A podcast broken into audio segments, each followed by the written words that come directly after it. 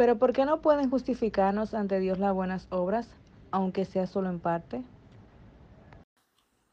Porque la justicia que puede ser aprobada ante el tribunal de Dios debe ser totalmente perfecta y conforme a la ley divina en todos los aspectos, y también porque nuestras mejores obras en esta vida son todas imperfectas y están contaminadas por el pecado.